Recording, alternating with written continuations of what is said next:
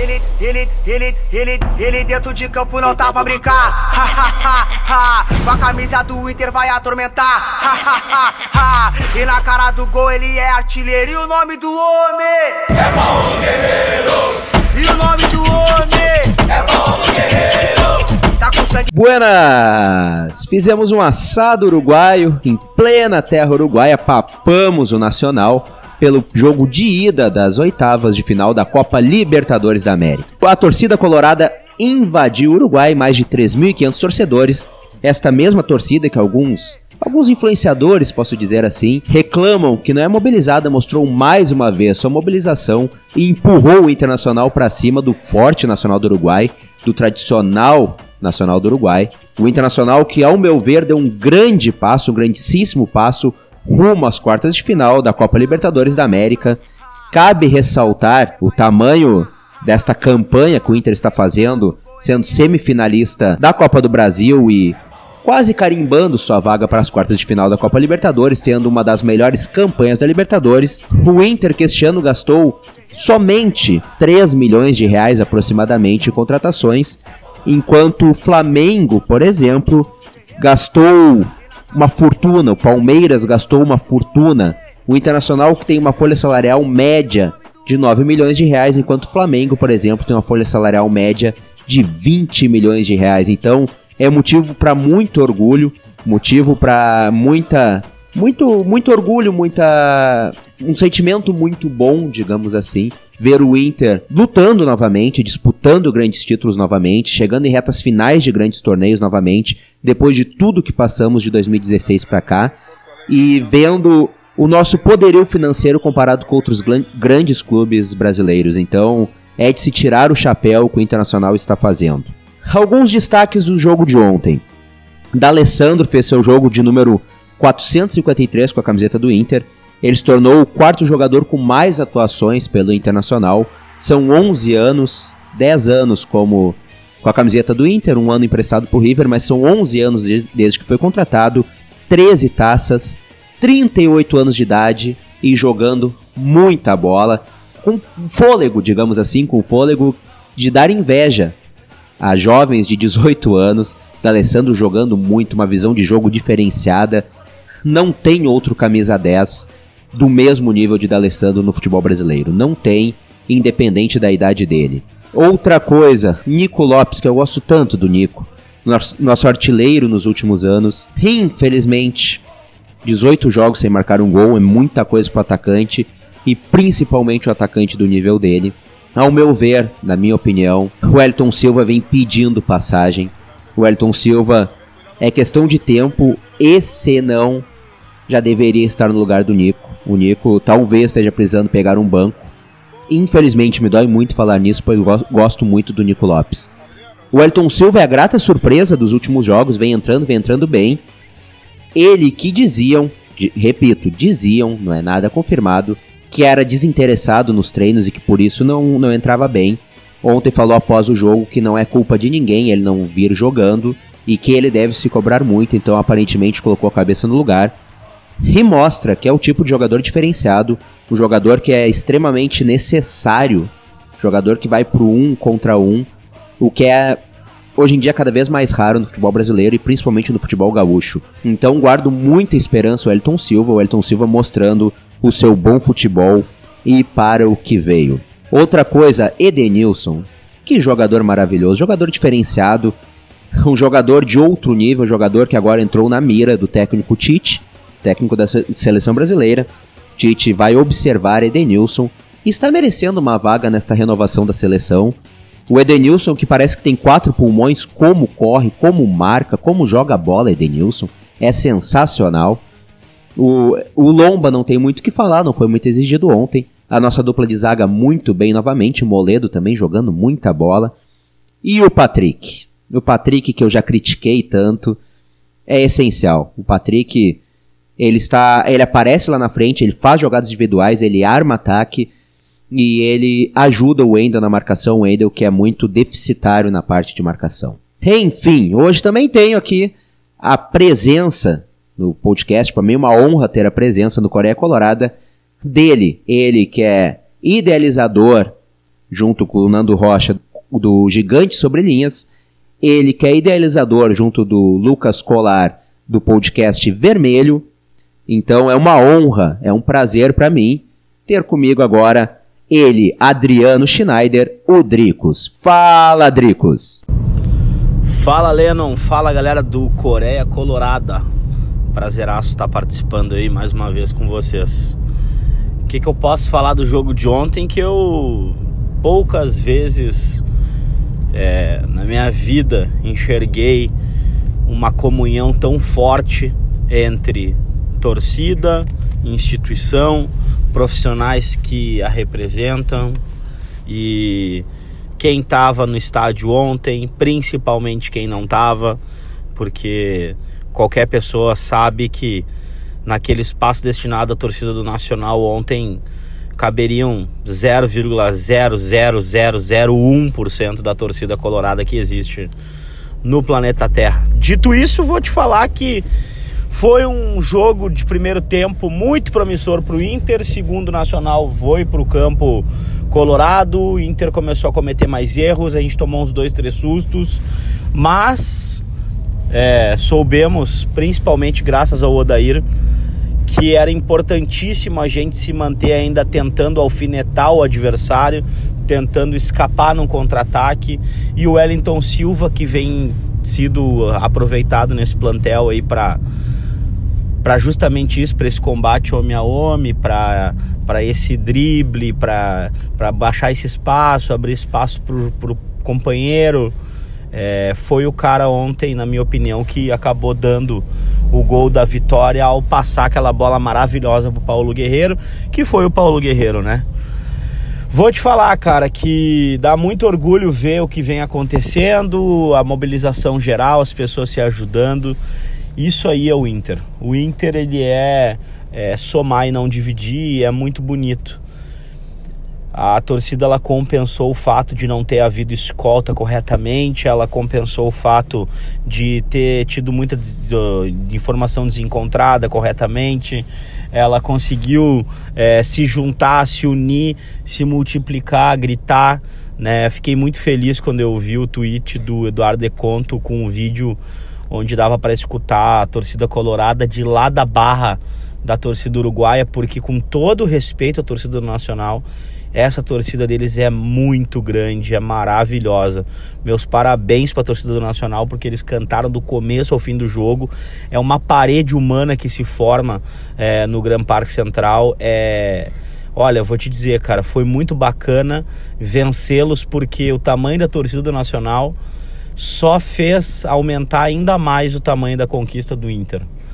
É, ter vencido naquelas condições ali, o Nacional jogando bem, o Nacional não estava jogando mal, então acabou deixando ainda mais feliz qualquer colorado em qualquer parte do planeta. Meu abraço aí para vocês, obrigado. Tô chegando agora no Brasil, são 5 da tarde de, de quinta-feira, tô bem cansado, foi uma jornada bastante extensa e eu espero repeti-la mais duas vezes nas quartas, na semi, depois ir para a grande final no Chile com o Internacional.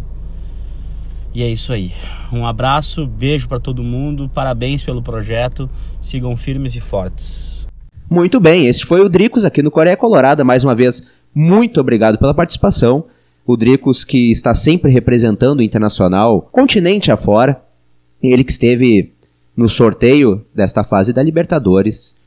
Ele que representa o Inter no site 90 Minutos. E ele que faz muito pelo Internacional, sempre formando a torcida colorada e sempre divulgando ótimo conteúdo em relação ao Internacional. Então, para mim, é um prazer, é uma honra ter o Dricos aqui. E também vou agora com ele, Ícaro Casagrande, o Binho, ele que é conselheiro do Internacional e também esteve no jogo contra o Nacional do Uruguai. Fala, Binho! Fala galera do Coreia Colorada, aqui quem tá falando é o Binho, conselheiro do Inter, e tô aqui para bater um papo sobre essa grande partida do Internacional diante do Nacional lá no Uruguai uh, e projetar um pouco uh, o time aí para os próximos desafios. Uh, esse jogo eu acho que cabe falar um pouquinho sobre o, o estádio, né? O, o, o estádio Parque Central, a, a, sede do Nacional, o estádio do Nacional. É, eu, como sou um cara que gosta de história, né, gosto muito de saber onde é que eu estou pisando. E no caso do estádio, é o Gran Parque Central, como os, os uruguaios costumam chamá-lo, né? Ele, a história desse estádio, ele antecede a própria construção do estádio, né? Porque o estádio ele foi construído no local onde o general Artigas tomou posse como comandante, né, do exército, que liderou a, a, o processo de independência do, dos uruguaios, né? Então, e isso acabou influenciando no, no próprio nome do clube, né, nacional, na, nas próprias cores, né, a, a, tricolor republicana que do, do general Artigas tem as mesmas cores da, da, da camisa tricolor do Nacional, né, o azul, branco e vermelho. E, e, os uruguaios gostam muito, valorizam bastante isso, né? Tem tem uma placa que faz referência a essa, essa localização do, da posse do Artigas, né? E, e fora isso, cara, aí já vou já entrando no campo do futebol, ele é um campo histórico. Uh, ele é nada mais, nada menos do que o campo de futebol mais antigo das Américas. Né? Então eu, eu, eu, é um dos campos mais antigos do mundo e o mais antigo do nosso continente foi, foi palco da primeira Copa do Mundo em 1930, né, onde foram disputadas seis partidas.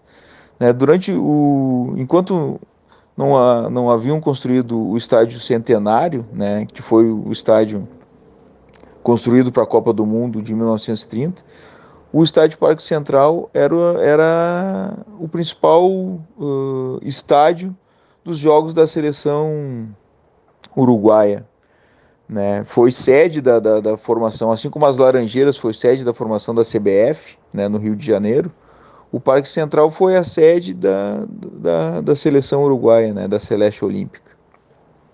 Inclusive, na Copa do Mundo de 1930, o Parque Central é, sediou a primeira partida da seleção brasileira. Né? A primeira partida da seleção brasileira em Copas do Mundo foi disputada no Parque Central, o jogo Brasil e Iugoslávia.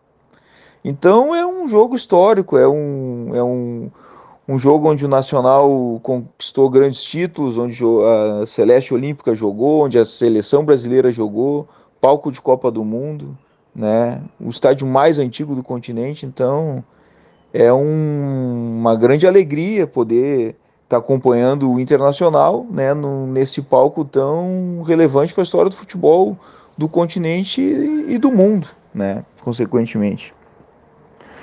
Agora vamos para a partida. Como não poderia ser diferente, uh, o Nacional jogando em casa, né, com apoio do seu torcedor, é, iria de, de todas as formas ali tentar obter alguma vantagem para jogar aqui em Porto Alegre pelo, pelo empate. Né? Então a torcida empurrou muito, o Nacional pressionou, teve algumas chances, né, teve algumas boas chances no primeiro tempo, né, principalmente no primeiro tempo, teve uma chance muito boa. O Internacional também teve uma chance, né, depois, uh, aí já pela TV eu vi que teve um pênalti no Cuesta que não foi anotado, né, não foi marcado. O... A zaga do Inter fez uma boa partida, o Moledo, o Cuesta, o Ali no meio-campo, o Edenilson novamente fez uma boa partida. Eu acho que o Patrick fez uma grande partida, né? conseguiu algumas vitórias pessoais ali uh, sobre a defesa do, dos uruguaios. Né? Acho que fez uma boa partida. O Nico, mais uma vez, fez um. Não vem numa, numa fase muito boa. Né, foi substituído, acho que a entrada do Sobs ali, o Sobs entrou bem no jogo. Uh, até sobre essa substituição do Nico, o Nico é um jogador que veio do Nacional, é identificado com o Nacional, né? A torcida do Nacional aplaudiu ele na, na substituição. Uh, o outro que entrou bem aí, o Wellington Silva, né? Até, até é desnecessário falar que entrou bem, porque é dele que partiu o, o gol, né, a jogada, a jogada começa com o Patrick né, no meio campo e depois uh, é acionado o Elton Silva ali, ele passa por dois jogadores e lança num passe milimétrico o Guerreiro que também finaliza uh, de uma forma precisa, né, enquadramento de corpo, chute de direita, no contrapé do goleiro que estava vindo cobrir o, o canto esquerdo, né? Então foi foi muito bonita a jogada do gol do Internacional, né? Um contra-ataque puxado pelo Patrick, acionado o Elton Silva, que também fez uma excelente jogada e um passe preciso, assim.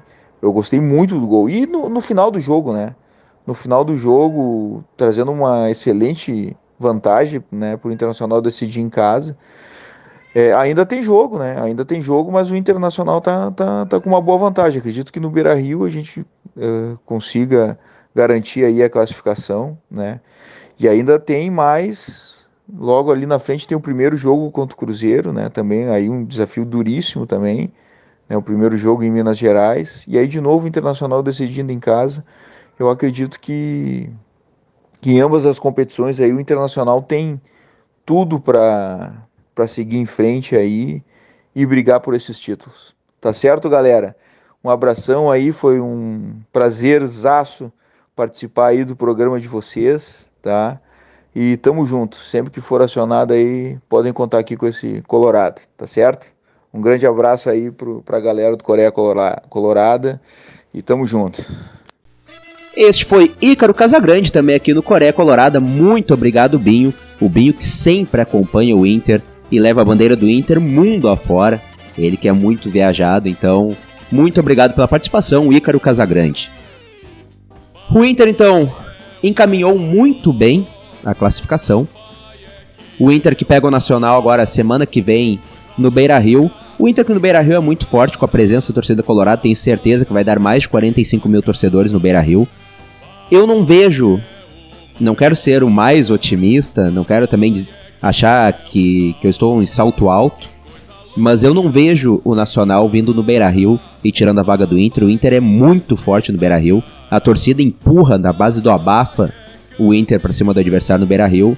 Então eu acho que 99,999% a vaga já está encaminhada. E vale ressaltar também, eu não falei dele até agora, Paolo Guerreiro. O Guerreiro é, é a melhor contratação dos últimos 10 anos do Inter. O Guerreiro é maravilhoso, o Guerreiro é genial, o Guerreiro. Eu não lembro de outro camisa 9 com todo respeito ao Fernandão, o nosso maior ídolo, nosso eterno capitão, mas eu não lembro de outro camisa 9 tão bom com, como o Paulo Guerreiro, um outro camisa 9 com tanto sangue frio quanto o Paulo Guerreiro dentro da área.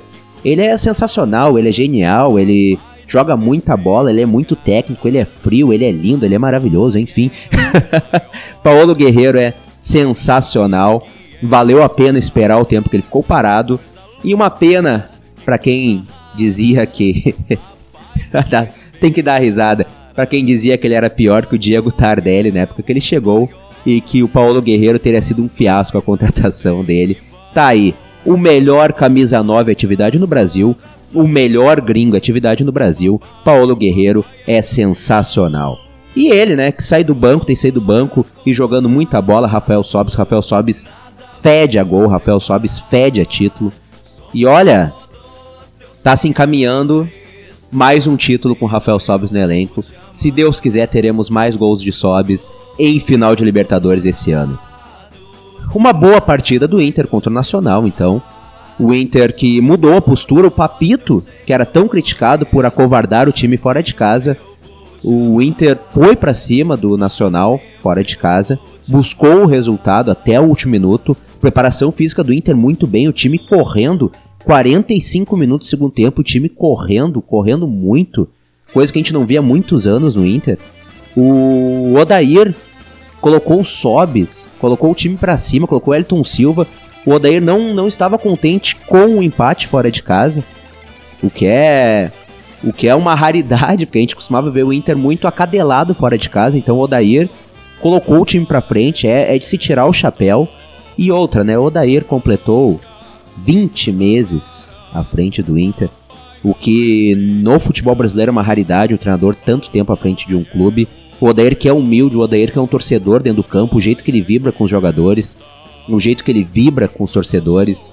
O Odair merece, o Papito merece. Eu, olha, eu tenho certeza, certeza de que muita coisa boa tá guardada para ele. E se Deus quiser esse ano, não ganharemos um, ganharemos os dois títulos, porque o Inter tá muito forte, o elenco tá unido, o elenco é forte, o elenco é bom, o elenco tá fechado, fechado com a torcida, fechado entre si e fechado com o treinador.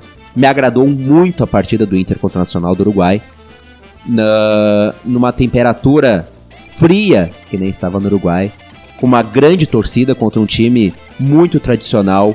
O Inter foi lá e se impôs, impôs sua superioridade técnica e já encaminhou a classificação para a semana que vem.